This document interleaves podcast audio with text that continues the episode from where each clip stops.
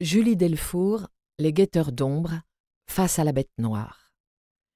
Tout au long du processus de civilisation, l'homme n'a cessé de vouloir gommer la part d'ombre, d'effacer ce chemin qui l'a conduit de l'état animal à l'état humain. Pourtant, et bien qu'il en ait souvent peur, il conserve cette nostalgie de l'ombre.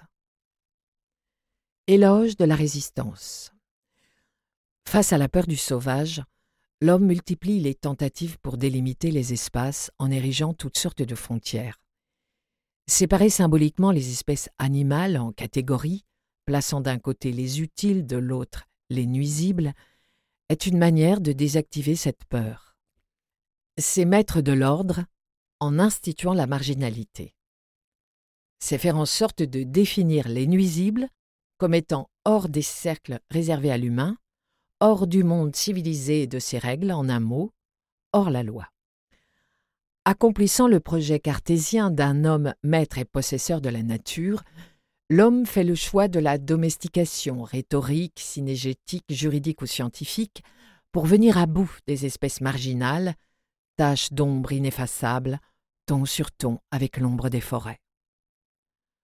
Le processus de domestication accompagne et consomme la fracture entre l'homme et le sauvage. Il signe la séparation radicale de leur territoire.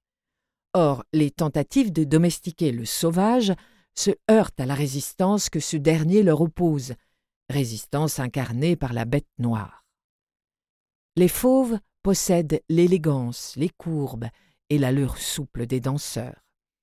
Une souplesse qui a donné le latin Wulpes, qui sert aussi à désigner le renard, et l'expression Walpes pedes, celui dont le pied décrit des volutes.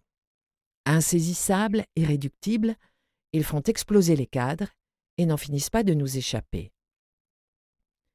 Tapis au fond des cavernes, ces fuyards crépusculaires sont bel et bien des résistants, des hors-la-loi, souples, rusés, imprévisibles et noirs, comme un polar. Hors du script, ils ont l'outrecuidance d'en greffer les pages. Quoi que l'on fasse pour l'ôter, un grain de sable demeure fiché dans l'engrenage bien huilé. Le troisième animal se joue des limites qu'on lui impose, instillant du jeu dans l'ordre établi. Ne trouve-t-on pas parfois dans les coulées de fer des formations dures intempestives appelées renards?